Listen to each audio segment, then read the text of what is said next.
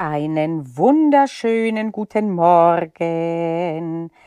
Heute wollen wir über das Auswendiglernen sprechen in Jura und äh, dass man in Jura sehr viel lernen muss. Das ist keine Frage. Die Frage ist aber, ob es erforderlich ist oder sogar ob es überhaupt etwas bringt, auswendig zu lernen. Und zwar bringt es weniger, als du denkst. Ich bin Panayota Lakis, ehemalige Universitätsprofessorin und passionierte Juristin. Neben mir sitzt Justus, das Juramaskottchen. Zusammen sind wir Jura-Examen stressfrei. Der Mitgliederbereich, in dem du echte zivilrechtliche Vorlesungen richtig vom Original findest.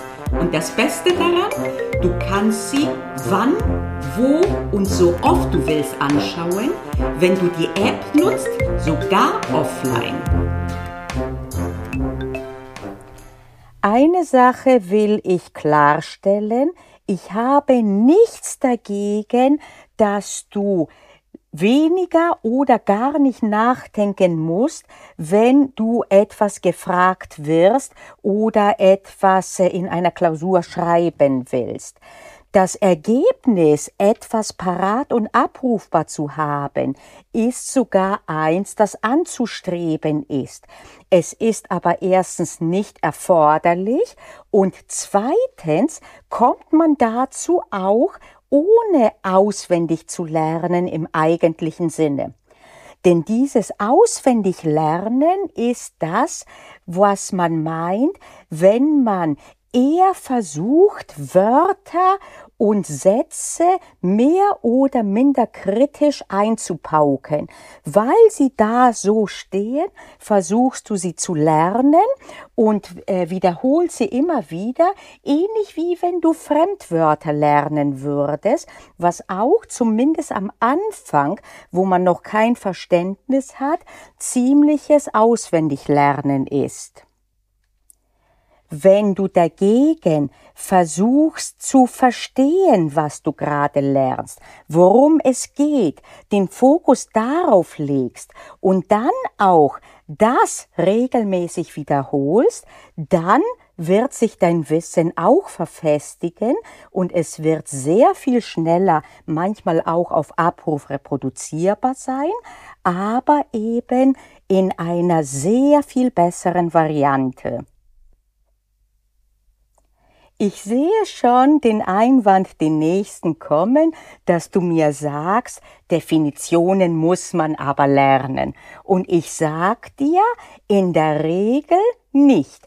Und deswegen will ich mein Beispiel genau aus einem echten Bereich geben, denn ich selber, du weißt ja, dass ich mir das deutsche Recht selber beigebracht habe, um es in Folge euch beizubringen.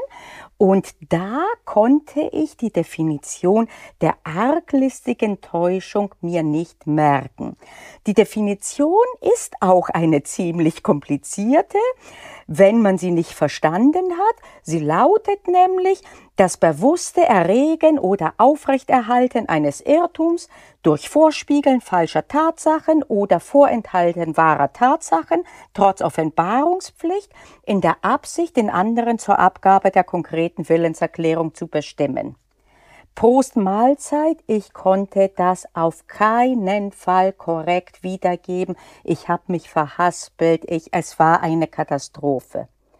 Bis ich irgendwann sie jemandem erklären musste und dafür ich sie selber tief verstehen musste, und zwar als ich erstes Semester hatte als Kundinnen, quasi als Auditorium, und da habe ich mir gedacht, Moment, täuschen. Täuschen heißt ja, dass der andere die Wahrheit nicht kennt. Getäuscht kann der andere nur sein, wenn er die Wahrheit nicht kennt. Und wie kann ich jemanden dazu bringen, dass er die Wahrheit verkennt? Ich bringe ihn dazu, indem ich entweder lüge oder etwas verschweige. Ist das reine Schweigen in der Regel rechtlich relevant? Nein, nur dann, wenn man eine Pflicht hätte zu reden, sprich aufzuklären oder aber zu offenbaren.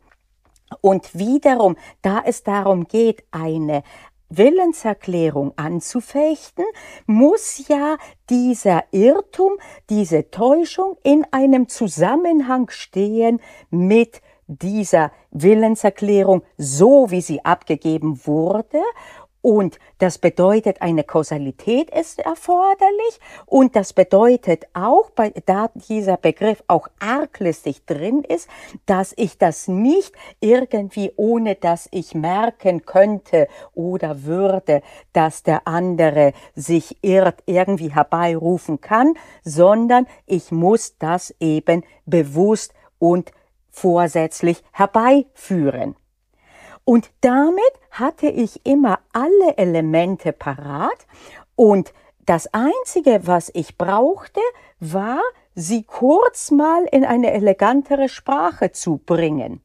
Und gleichzeitig hatte ich damit auch gelöst die Problematik der durchschauten Täuschung, dass die ja nicht relevant sein kann, denn die Tatsache, dass ich sozusagen versucht habe, jemanden zu täuschen, kann nicht relevant sein, denn in der Täuschung war ja der Begriff drin, dass jemand sich geirrt hat und hätte er sich nicht geirrt, hätte er oder sie diese Willenserklärung so nicht abgegeben. Also ist die durchschaute Täuschung irrelevant und berechtigt nicht zur Anfechtung. Und so einfach war das und mehr war das nicht. Und in Zeiten, wo ich äh, nicht so viel arbeite mit arglistiger Täuschung, so dass ich äh, nicht so oft äh, diese Definition wiederholen muss, glaube ich mir wieder wirklich die Elemente zusammen. Und das kannst auch du machen und das Einzige, was dir dann passieren kann, ist, dass du mal nicht sagst, das Vorspiegeln unwahrer Tatsachen oder falscher Tatsachen, sondern dass du sagst, äh, in dem gelogen wird. Also das wird dir ganz sicherlich nicht das Genick brechen. Versuch doch mal diese Methode und ab jetzt so zu lernen, dass du dir nicht das Geschriebene so wie es ist, die Info einprägst, sondern dass du versuchst, sie zu verstehen. Das gilt nicht nur für Definitionen, das gilt auch für Schemata, das gilt für jedes rechtliche Problem oder für jeden Meinungsstreit.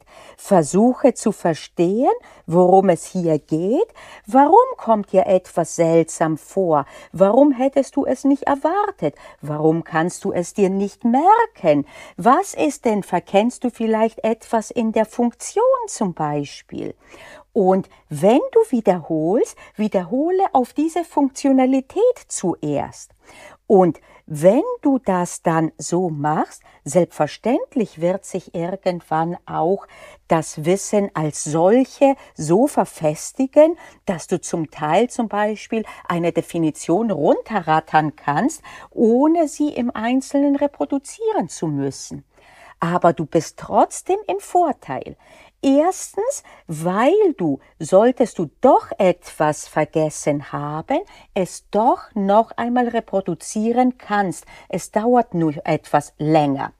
Und zweitens, weil du auch nicht Augen zu und durch einen Bock schießen wirst, wenn du einmal etwas falsch aus der Erinnerung bringst, weil du von dem, von der gelernten Definition zum Beispiel etwas einfach falsch im Kopf hast und dass der Kopf immer wieder äh, falsche Dinge irgendwie äh, behält, das ist ja nicht erst seit gestern bekannt. Wie oft passiert das, wo man sagt, ich hätte schwören können, dass es so drin stand und es stand ganz anders drin. Ne? Das heißt also einmal Qualitätssicherung, dass du merkst, wann etwas ein bisschen seltsam anmutet und du vielleicht, obwohl du meinst, es auswendig zu können, es hinterfragen solltest. Dann dass du es überhaupt reproduzieren kannst und auch erst recht in einer Situation, wo das, was du so gelernt hast, nicht eins zu eins abgefragt wird, sondern transferiert werden muss innerhalb eines Settings, das du bisher so nicht gelernt hast. Und ja, es mag dann zum Schluss tatsächlich noch die, der ein oder andere Satz verbleiben, wo man sich wirklich sagt, ausnahmsweise muss man das jetzt lernen, aber das heißt ja nichts Schlimmes, sondern im Gegenteil, dass diejenigen Dinge, die wirklich so irgendwie zusammenhanglos sind, dass sie sich gar nicht durch Erklären erschließen lassen, dass man die dann, weil das wenige sind, dann so isoliert, dass man sich sagt, okay, normalerweise verstehe ich alles und so weiter und so fort, aber hier kommt ausnahmsweise ein Bereich, wo ich mir sage, das will ich mir jetzt als solches merken. Also, parates Wissen gerne, nur auch da nicht äh, den, ähm, die Stolperfa in die Stolperfalle kommen, dass man denkt, ha, das Stichwort X ist gefallen, das muss garantiert das, was ich parat habe, als äh, fertiges Wissen sein äh, und dann unkritisch das Falsche am Thema vorbei antworten. Ne? Das ist auch eine Gefahr, wenn man zu viel abrufbar hat. Währenddessen, wenn man nachdenken muss, man eher auch die Chance hat zu erkennen, Moment, äh, das ist hier aber etwas anders. Aber auch das kein Grund zur Panik, sondern umgekehrt, wenn du äh, fertiges, parates Wissen abrufst, nimm dir immer ein bisschen Zeit, um nachzudenken, ob das wirklich das ist, was gerade gefragt wurde, oder aber ob doch so gefragt wird, dass du zwar ähnliches parates Wissen hast, hier aber was anderes gefragt wird. In diesem Sinne, frohes Lernen und bis nächste Woche. Na, hast du Lust auf mehr gekriegt? Dann guck dir doch mal den Mitgliederbereich näher an.